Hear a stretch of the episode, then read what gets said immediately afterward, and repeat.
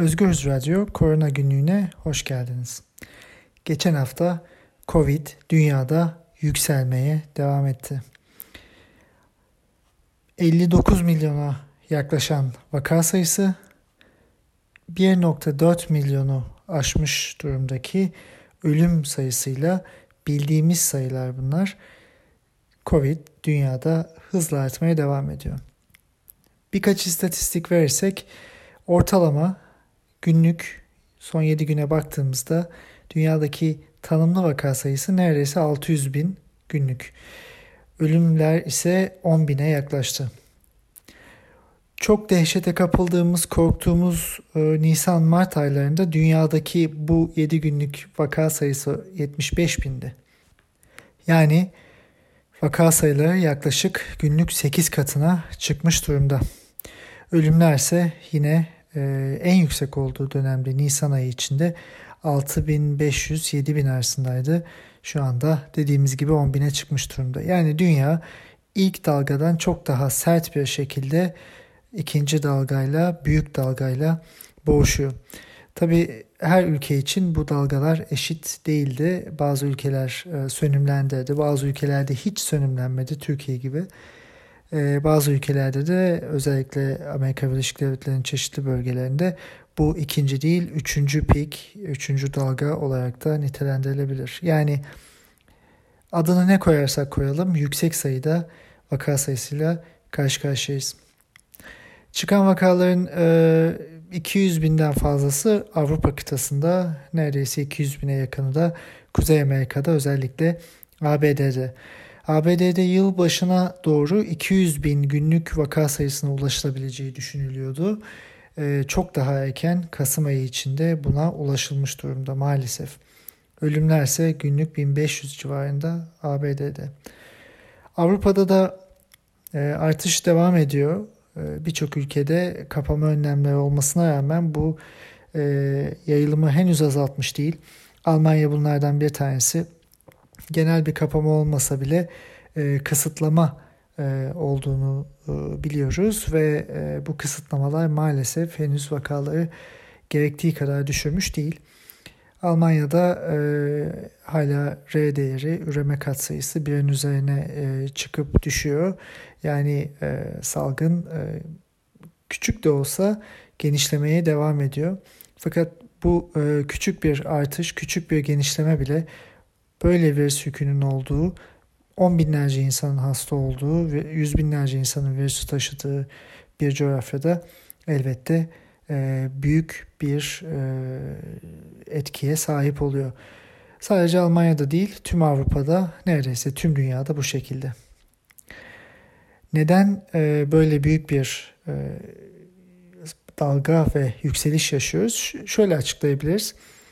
Virüsün yayılması üstel şekilde gerçekleşiyor.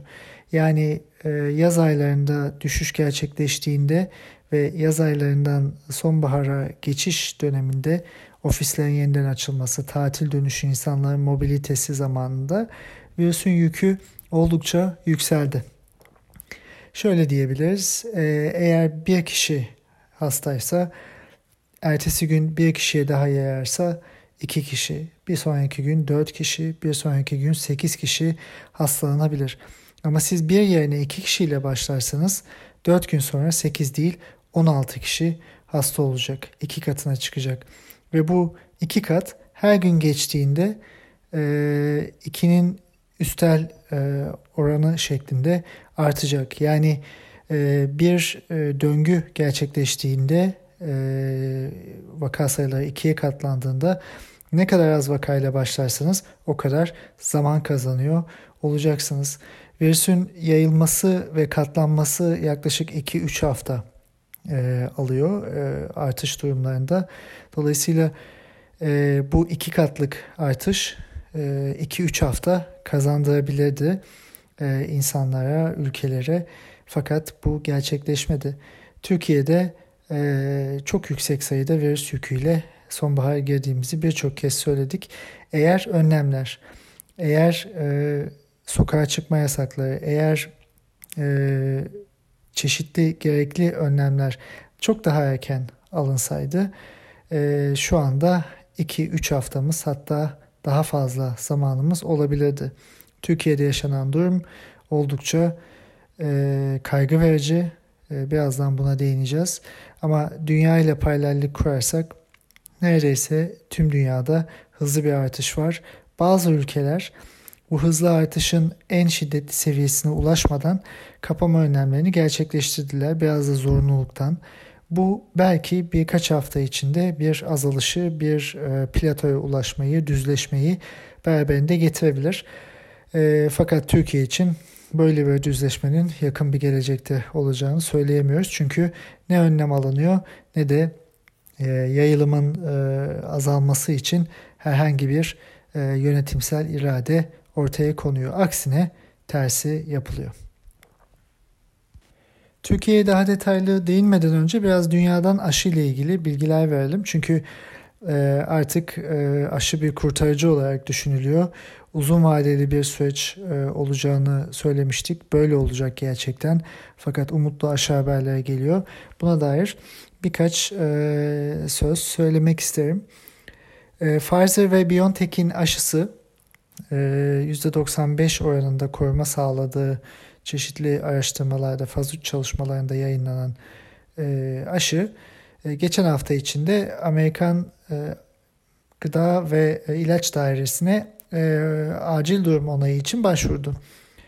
Bu ne, süreç ne kadar sürecek bilmiyoruz. E, hızlı bir şekilde de onaylanabilir fakat bu e, değerlendirme süreci biraz daha uzun sürebilir. Halen Avustralya, Kanada, Avrupa Birliği içi, e, Birleşik Krallık ve Japonya'da bu aşı deneniyor. E, daha fazla e, bilgi elde edilecek. Ve dünyanın diğer yerlerinde de aşı dağıtımı devam edecek.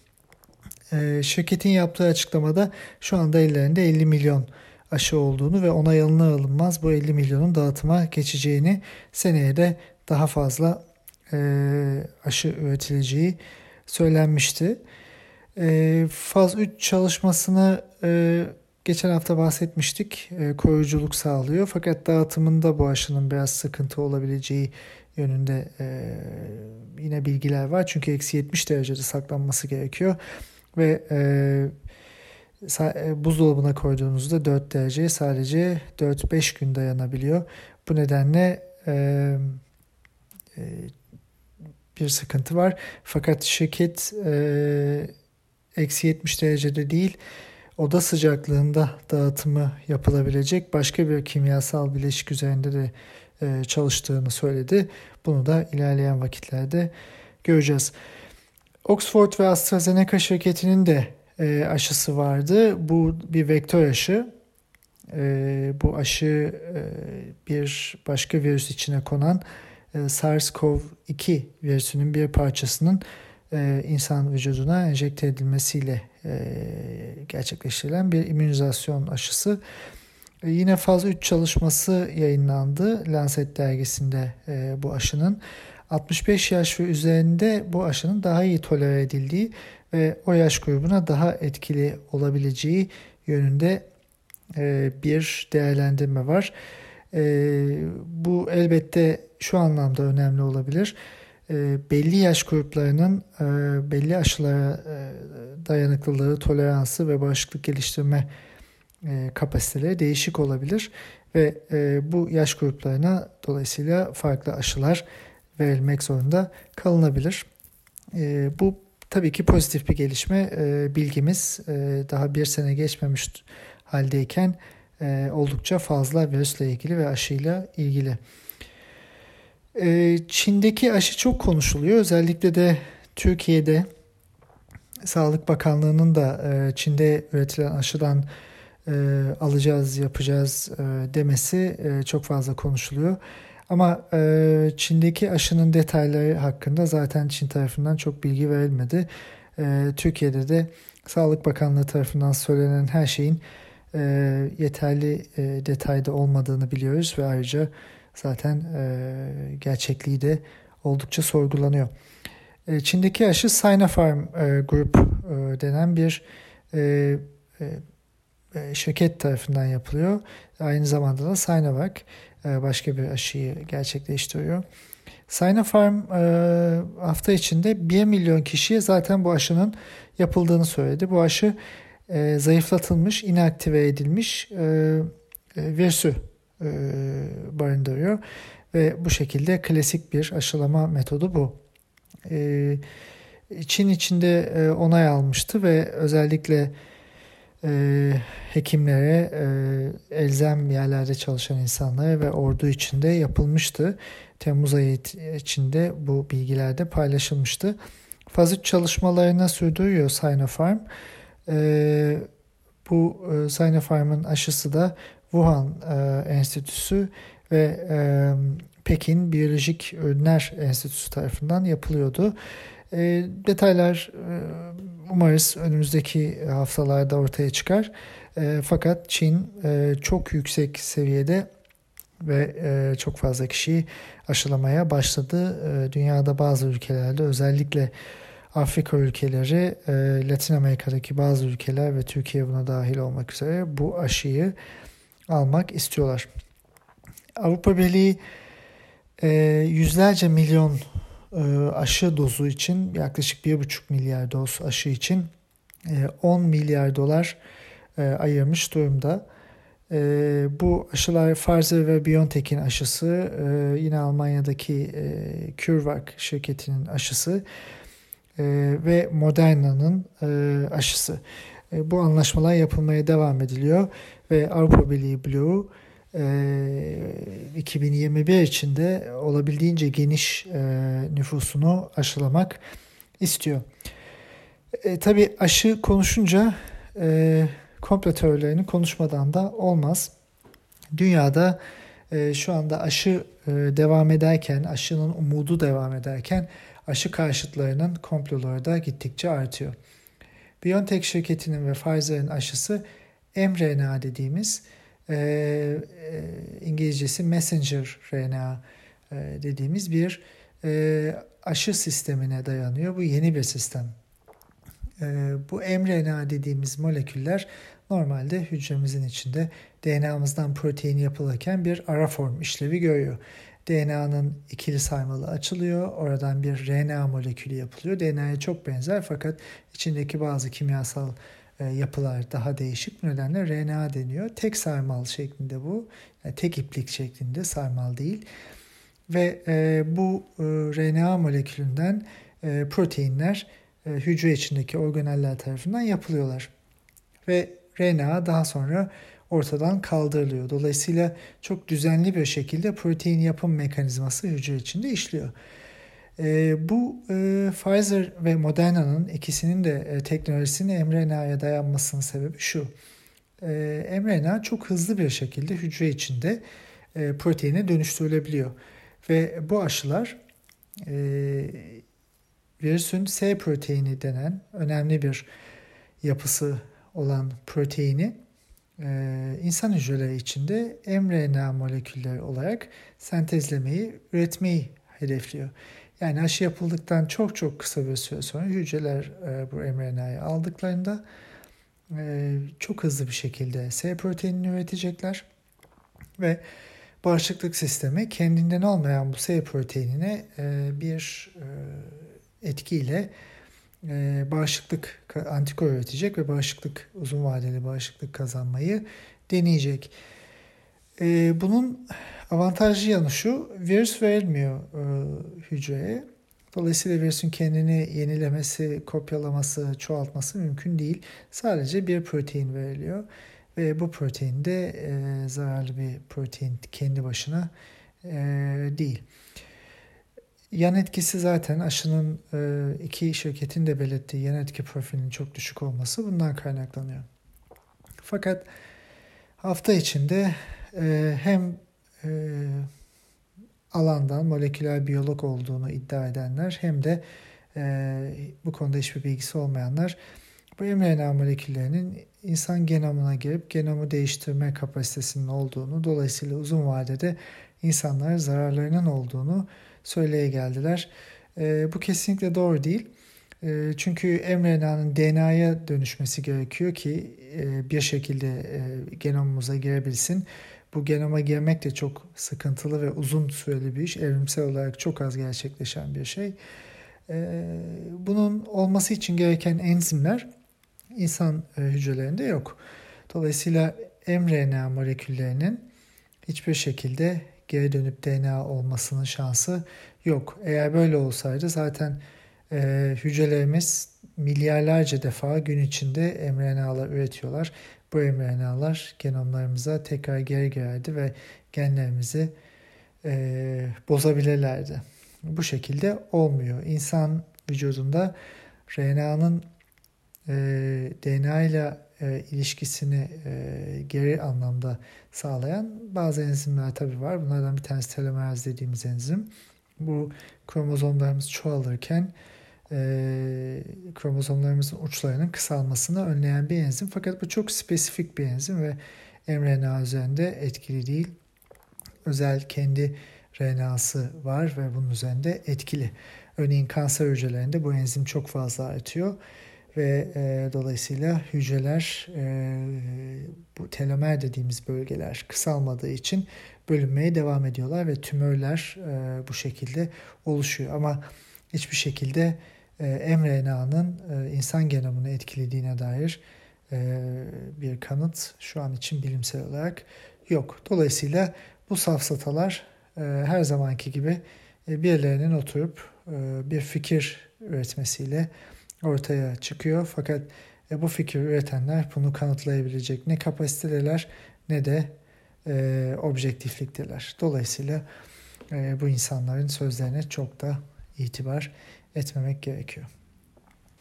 Türkiye'ye baktığımızda büyük bir keşmekeşle karşı karşıyayız. Mızrak artık zaten çuvala sığmıyor ama zevahiri kurtarmak için söylenen şeyler, yapılanlar da e, hiçbir şekilde etkili değil. Artık inandırıcılığını da tamamen yitirmiş durumda. Tedbirlerin yetersizliği tamamen ortada. Yani geçen haftalarda sigara içmeyi yasaklayan, 65 yaş üstünü ve 20 yaş altını neydi belirsiz zaman ayarlamalarıyla sokağa çıkmalarını engelleyen, ondan sonra tüm ülkenin belli zamanlarda sokağa çıkmasını engelleyen, AVM'leri açık tutan okulları kapatan, AVM içindeki restoranlarda oturup yemek yemeyi engelleyen fakat insanların yemek alıp yerde yemesinin önüne geçmeyen neydi belirsiz gerçekten de anlamı olmayan önlemler. Yani önlemler açıklanıyor, önlem olduğu söyleniyor ama e, ben şöyle e, tabir ediyorum yine mış gibi yapılıyor. Yani önlem alınıyormuş gibi yapılıyor fakat hiçbir önlem alınmıyor. Alınan önlemlerin e, eklektik olması, çok seçici ve saçma olması da şu şekilde açıklanabilir. Turistik faaliyetler kapsamında geçici süreyle Türkiye'de bulunan yabancı turistler hafta sonları e, herkese uygulanması gereken sokağa çıkma kısıtlamalarından muaf oluyorlar. Yani bu nasıl açıklanabilir? Hiçbir şekilde açıklanamaz. Onlar da insan, onlar da virüse tabi kalabilirler, onlar da yayabilirler. Fakat onlar gezebiliyor çünkü e, alışveriş merkezleri açık. Çünkü para harcamaları gerekiyor. Çünkü girdi sağlanması gerekiyor. Fakat e, o ülkede yaşayan insanlar e, bunu yapamıyorlar.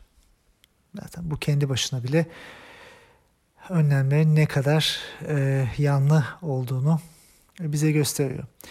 Sağlık Bakanı artık yaptığı açıklamalarla kendini de komik duruma düşürmeye başladı. Örneğin yaptığı basın açıklamalarında ya da meclisteki konuşmalarda ya da komisyondaki konuşmalarda sorulan sorulara verdiği yanıtlar bunu ortaya çıkartıyor. 29 e, Temmuz'dan bu yana ağır hasta sayımız 8 kat, vefat eden sayısı 8 kat arttı. Evde semptomu olmayanın sayısı mı sizin için önemli dedi bakan hafta içinde. Şimdi evet bu sayı çok önemli. Baştan beri söylediğimiz bu. Yalan söyleyip sadece hasta sayılarını veren, bunlar da ilk başta vaka sayısıymış gibi gösteren bir yönetimle karşı karşıyayız. En başından beri söylüyoruz ki vaka sayılarının gerçek vakaların olabildiğince fazla şekilde bulunan sadece PCR pozitif, e, test pozitif insanlar değil, klinik bulguları olan, şüpheli olan, filyasyona tabi tutulan e, ve e, aynı hane içinde olan insanların sayıları, dökümleri çok önemli. Çünkü e, salgın e, ülke satında tamamen aynı önlemlerin alınmasını gerektirmeyebilir. Böyle de olmuyor dünyanın birçok yerinde. Belli bölgelerde hotspot dediğimiz daha e, sıcak gelişmelerin olduğu, daha fazla virüsün yayıldığı bölgelerde alınacak önlemlerle diğer bölgelerdekiler farklı olabilir. Fakat bu hiçbir zaman yapılmadı çünkü İstanbul en başından beri en fazla vakanın çıktığı yerlerden bir tanesiydi. İstanbul merkezdi. Bu nedenle hiçbir şekilde yerel bilgiler verilmedi. Verilen bilgilerin de yanlış olduğu e, gün gibi ortada. Şöyle düşünelim. Çok büyük bir çember çizebiliriz. Bu çemberin içine semptomatik, asemptomatik e, kişiler, e, onların temaslı kişileri, klinik bulgusu olan ama testi negatif çıkanlar, testi pozitif çıkıp klinik bulgusu olmayanlar gibi herkesi katabilirsiniz. İşte bu küme toplum içinde virüsün yayılmasını sağlayan küme. Asıl e, çemberin kapanması gereken, o çemberin kontrol altına alınması gereken küme. Bu çemberin içinde daha küçük çemberler var. Örneğin e, tüm vakalar içinde semptom gösteren insanlar. Bu insanlar tam bilmiyoruz sayısını ama dünyada yaklaşık üçte bir. Yani virüsü taşıyan insanların üçte bir e, semptom gösteriyorlar belli bir e, zamanda. Göstermeyenler belki bir hafta sonra, belki iki hafta sonra e, gösterecekler ya da hiç göstermeyecekler. Ya da e, ertesi gün gösterecekler. Bunu bilmiyoruz. Bu küçük çemberin içinde başka bir çember daha var. Oksijene ihtiyaç duyan, hastaneye gitmek zorunda kalan ağır semptomlarla geçiren insanlar. Çünkü hafif semptomlu geçirenler de var. E, bu insanların oranı da çok kesin değil ancak e, 6'da 1, 7'de 1 olabilir e, genel semptomları. Bu çemberin içinde de başka bir çember var. Ağır, daha ağır geçirenler yani yoğun bakıma ihtiyaç duyanlar. E, bunlar yaklaşık 3'te 1 bir önceki çemberin. Yoğun bakım içinde de e, birinci, ikinci, üçüncü derece yoğun bakımlar var. Üçüncü derece, iki, üçüncü derece ağır yoğun bakıma, entübe olmaya ihtiyaç duyan hastalar yine bir önceki çemberin yaklaşık üçte biri. Bu küçük çemberin entübe olan hastaların da e, içinde bir çember var. Maalesef yaşamını kaybeden insanlar e, bu da yerle göre değişiyor ama %30 ile %50 arasında e, değişiyor. Yani bu çemberleri böyle iç içe e, ekleyip e, bu çemberlerden olabildiğince e, büyük olanını mümkünse en büyük olanını bulmaya çalışmak gerekiyor. En büyük olanını kimse bulamıyor çünkü asemptomatikleri bulmak çok kolay değil. Vaka takibi yapmanız gerekiyor. Türkiye'de bu yapılmıyor. Türkiye'de bize verilen o küçük çemberlerin bir kısmı. Vaka sayısı diye semptom gösteren hastalar veriliyor. Semptom gösterenlerin içinden ağır hastalar veriliyor. Ağır hastaların içinden ölümler veriliyor. Fakat bunlardan ne kadar veriliyor bilmiyoruz. En temelde en alt payda da sadece testi pozitif olanlar bize veriliyor. O da doğruysa. Testi pozitif olmasının dışında klinik bulgusu olan insanlar da var. Bu klinik bulgular olan insanlar COVID olarak kayda geçirilmiyor. Türkiye'de ise bu şekilde zaten baştan hastaların büyük bir kısmı kesilmiş oluyor. Çünkü herkes teste erişemiyor. 150 bin test yapılıyor günde ama bunun kime yapıldığı meçhul. Nasıl yapıldığı meçhul. Özel hastanelerde e, test yapılması destekleniyor, zorunlu kılınıyor neredeyse. Çünkü e, devlet hastanelerinde inanılmaz sıralar oluşmuş durumda ve orada bekleyen insanlar zaten hasta olmaktan korkuyorlar. Bunun yanında Sağlık Bakanı'nın sahip olduğu e, hastanede e, üst sınır belirlenen e, 350-250 liranın e, çok çok üzerinde 350-500 lira e, özel hastanelerde test parası alınıyor. Yani bu bir sektöre dönüşmüş durumda. E, aslında bir yerden bakınca e, salgının önlenmemesinin nedeni böyle bir gelir kapısı sağlamak da e, olabilir bu insanlar için. Evet bu hiç insanlığa sığmayan bir düşünce ama e, baktığımız yerde e, bu da e, maalesef e, imkan dahilinde bir durum. Çünkü ekonomi yürüsün, gelir gelsin, ekonomimiz çökmesin diye insan yaşamı hiçe sayılıyor. Bilgiler saklanıyor sanki kendi tekerlerindeymiş gibi. Tedbirlerse zaten yetersiz.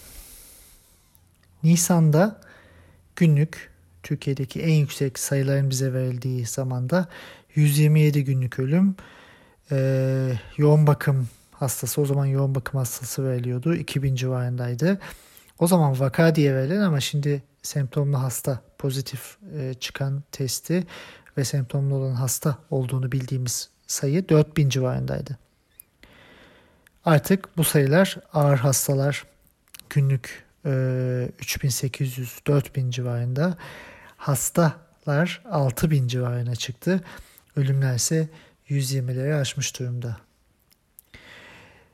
Tabi e, bu sayıların da gerçekliği şüphe götürüyor. İstanbul Büyükşehir Belediyesi Mezarlıklar Dairesi günlük 180-190 kişinin sadece İstanbul'da yaşamını kaybettiğini e, bulaşıcı hastalıklara bağlı söylüyor. Yani Türkiye'de çok daha fazla maalesef yaşam kaybı çok daha fazla vaka var. Ha bize zaten hastalar veriliyor. Demin bahsettiğim çemberleri düşündüğümüzde e, yaklaşık 10 katı e, bir vaka sayısı düşünebiliriz. Yani Türkiye'deki vakalar e, 40 bin 60 bin bandında olabilir maalesef günlük belki daha fazla. Son 30 güne baktığımızda zaten aktif hastalar bize verilen resmi sayılara göre %150, günlük ölümler %100'den fazla, ağır hastalar ise yine %150 civarında artmış durumda. Yani Türkiye'deki fazla ölümler bazı çalışmalara göre 55 bin civarında sene başından beri. E, buna baktığımızda dünyadaki ortalama fazla ölümlerin %70'inin en az %70'inin COVID nedeniyle olduğunu gösteriyor. Yani 55 binin %70'i yaklaşık 40 bin ediyor. Türkiye'de yaklaşık en az 40 bin kişi maalesef Covid'den yaşamını kaybetmiş diyebiliriz. Ee, bize verilense 12 bin civarı. Yani zaten Türkiye'de gördüğümüz rakamların gerçek olmadığını artık konuşmamıza bile gerek yok. Yoğun bakımlar dolu. Birçok yerden, birçok hastaneden yoğun bakımların dolu olduğu bilgisi geliyor. İlginç olan yoğun bakım yataklarının %40'ı özel hastanelerde Türkiye'de. Ee, bir de şunu da belirtelim. Türkiye'deki yoğun bakım sayısını, yatak sayısını verirken bakan e, sürekli olarak e, tüm sayıyı veriyor. Fakat bunun içine yeni doğan yatakları ve çocuk yatakları dahil. Dolayısıyla bu yataklar e, aktif hastalar için, erişkin hastalar için kullanılamaz ve bunlar çoğunlukta.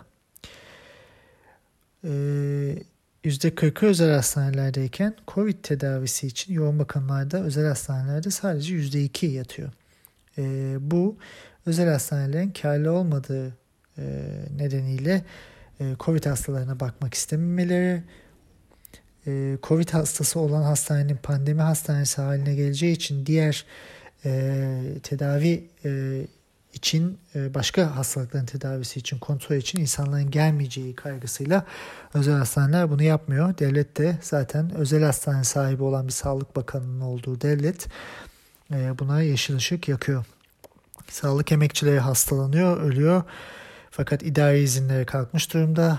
E, üzerlerinde bir yük var. Sağlık Komisyonu'nda mecliste e, meslek hastalığı olması için COVID-19'un bir tasarı görüşüldü.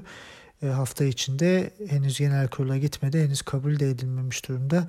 Bir adım atılmış durumda fakat bilmiyoruz bu nihayete erecek mi?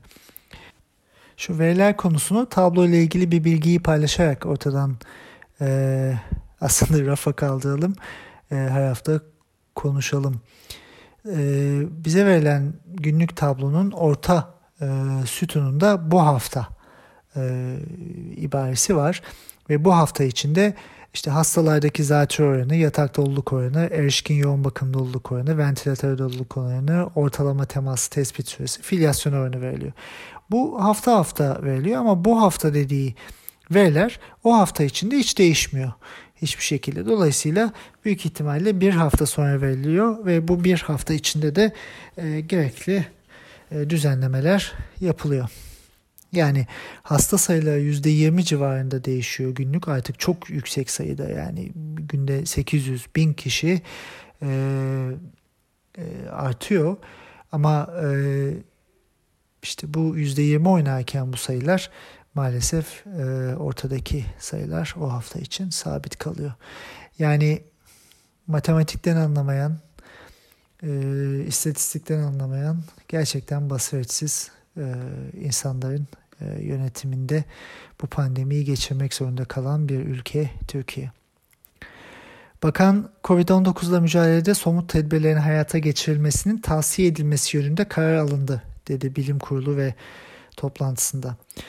Zaten cümlenin e, düşüklüğü ve karmaşıklığını e, geçelim ama tavsiye. Bir karar e, alamıyorlar çünkü bilimin dediğini yapılması gerekeni reddedebilecek bir organ var. Ee, ve bu milyonların kaderi bu e, önceliği pandemi olmayan güce kişiye bağlı. Bilim insanları ne demiş? Kesinlikle dinlenmiyor. Durum neyi gerektiriyor? Kesinlikle kulak asılmıyor. Ve e, tüm sorumluluğun sahibi, tüm vebalin sahibi ama bir şey yokmuş gibi davranan bir güç. Bakan hafta içinde virüsün bulaşma yollarını tamamen kapatalım diye bir tweet attı. Yani biz tutmuyoruz bakanı kapatın. Fakat kapatmamak için ellerinizden geleni yapıyorsunuz. Dedik evde kalmak gerekiyor, kapanma gerekiyor dedik. Ekonomi kötü, evde kalamıyoruz argümanı e, ortaya atıldı. Fakat Cumhurbaşkanı e, Kuzey Kıbrıs Türk Cumhuriyeti'ne 6'sı sivil, ikisi askeri toplam 8 uçakla gidebiliyor. Yüzlerce arabayla, araçla günlük gezilerini yapabiliyor. Ee, yandaş e, kurumlara, sağlık kurumlarına, özel hastanelere fonlar aktarılabiliyor. Bakan yardımcılarının çalışmalarına e, fonlar aktarılabiliyor. Ama ekonomi kötü, evde kalamıyoruz. 750 milyon dolarlık e, Anka Melih Gökçek zamanında Ankara'da yapılan Anka Park e, sökülüyor. Yani boşa giden 750 milyon dolar. Bu ve bunun gibi onlarca, yüzlerce boşa giden proje var. O paralar toplansa zaten şu anda Türkiye'de herkes rahat bir şekilde evde kalıp vaka sayılarını azaltıp e, pandemiyi az hasarla atlatabilirdi. Maalesef bu gerçekleşmedi. Yani evde kalamıyoruz çünkü ülkeyi hortumladık. Yine Bakan Koca'nın söylediği bir şey 9.8 e, TL'lik test kitini bakanlığa 32 TL'ye satmışlar. E, neden? E, buna neden izin verildi? Elbette böyle bütçeler buna harcanınca sağlığa ayıracak bütçe kalmıyor. Milli Eğitim Bakanlığı'nın ihtiyacı olan e, bütçeler Diyanet'in birkaç saatlik bütçesi oraya ayrılmıyor.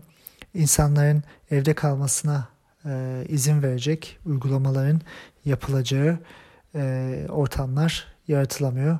Fakat e, gereksiz bakanlıklara, gereksiz yerlere birçok e, bütçe ayrılabiliyor. Avrupa Birliği, Almanya e, süreç içinde 22 milyar avroluk yardım yaptı. Bu yardım e, iş yerlerini kurtarmak için e, kendi başına bağımsız çalışanların e, giderlerini karşılamak için e, toplumsal önlemlerin alınması için gerekli altyapının hazırlanması için e, ülkeye enjekte edildi.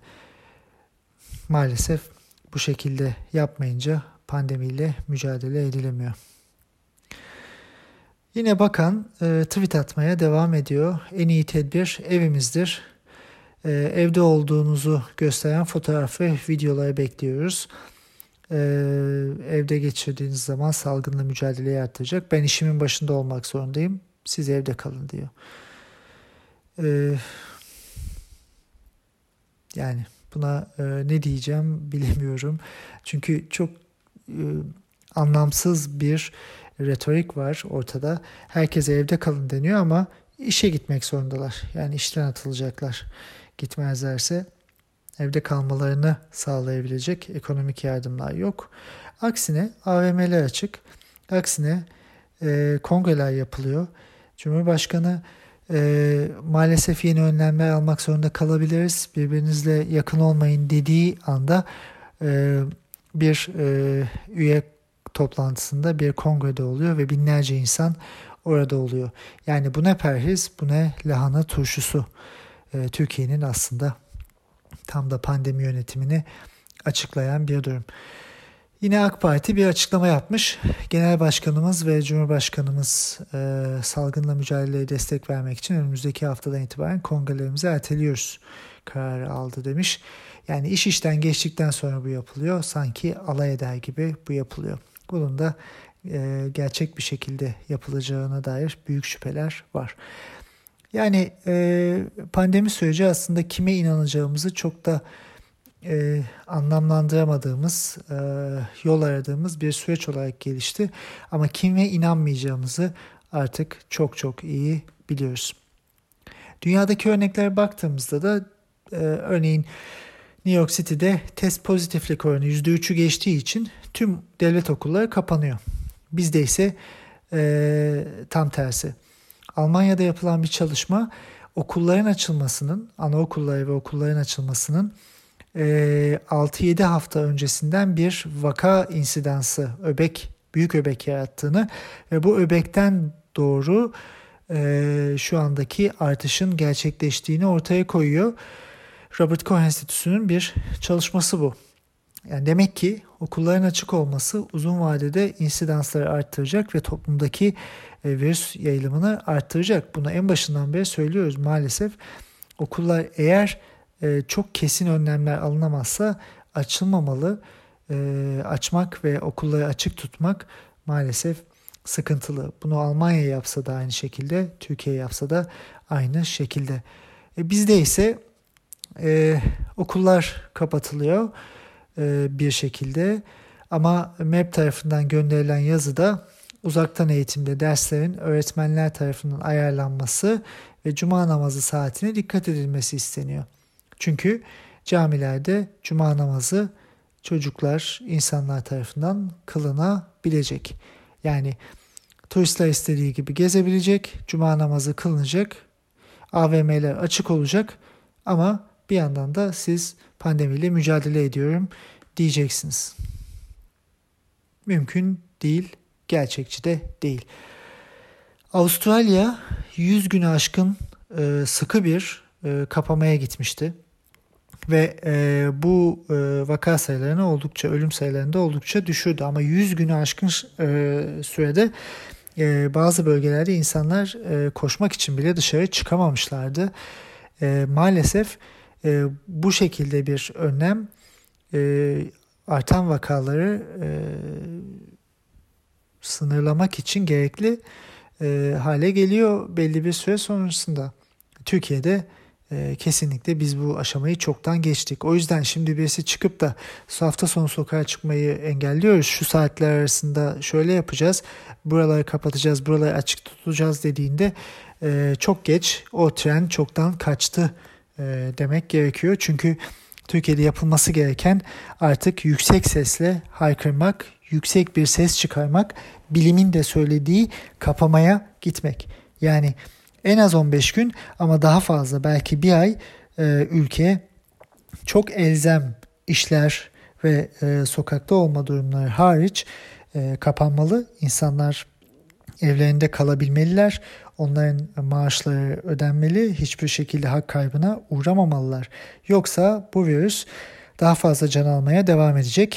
Bize verilen sayılar e, yoğunluk göz önüne alınarak biraz arttırılıyor. Fakat ee, ben kişisel olarak bu sayıların doğruluğuna inanmıyorum. Zaten durumda sahadan gelen bilgiler de bunu gösteriyor. Ee, örneğin İstanbul'un belli yerlerinde e, sadece küçük beldelerde e, yüzlerce vaka ortaya çıkıyor. Yani Türkiye'deki toplam vakaların on binler e, seviyesinde olacağına olduğunu söyleyebiliriz. Şimdi e, Türkiye'de aşıya güveniliyor ama aşı da demin bahsettiğimiz gibi bir kurtuluş değil.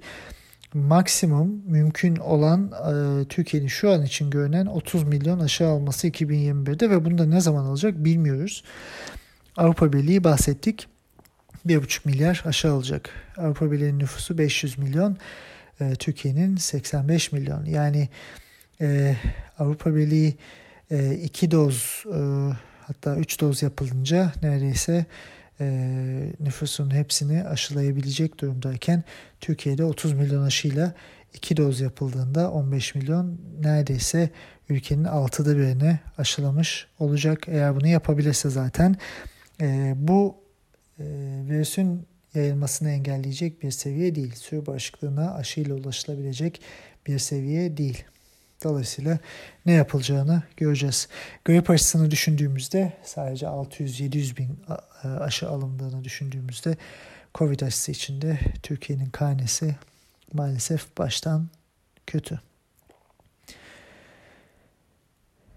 Bulaşımın en önemli kaynağı kapalı ve kalabalık yerler. Kesinlikle bu. Dünyada artık bunu net olarak biliyoruz. Maske uygulamaları elbette e, önemli. Maske virüsün yayılımını azaltıyor.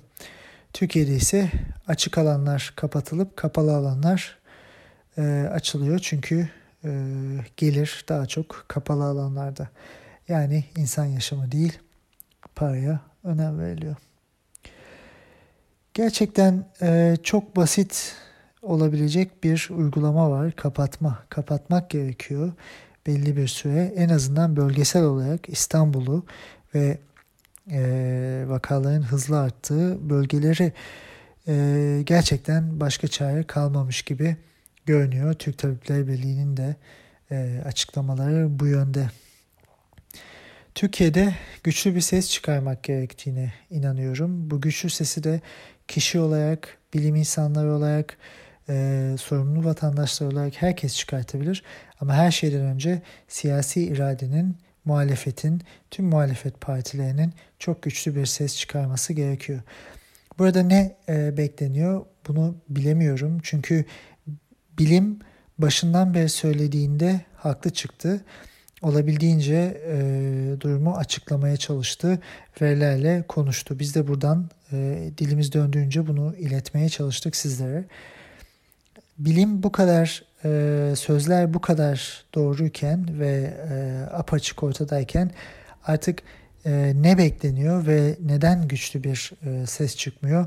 Bu da aslında e, sağlık alanında değil ama genel toplumsal e, siyaset alanında Türkiye'nin e, muhalefet sesinin neden yüksek olması gerektiği ve neden e, rasyonel muhalefetin e, ülkelere ileri taşıyacağını bize bir kez daha gösteriyor. Yine hafta içinde e, duyduğum bir haberi paylaşarak bitirmek istiyorum. Koronavirüsten ölen e, Sırbistan Ortodoks Kilisesi Patri Irineş e, geçen haftalarda e, açık tabut merasimine liderlik etmişti ve e, Covid'den hayatını kaybetti. E, ölen e, kişiyi, Covid'den ölen kişiyi eğilip öpmüştü. Yani ilahiyatla bilimi yarıştırınca, biyolojiyi yarıştırınca kazananın belli olduğunu söylemek isterim. Sağlıkla kalın. Haftaya daha umutlu haberler, daha güzel haberler vermek dileğiyle kendinize İyi bakın. Görüşmek üzere.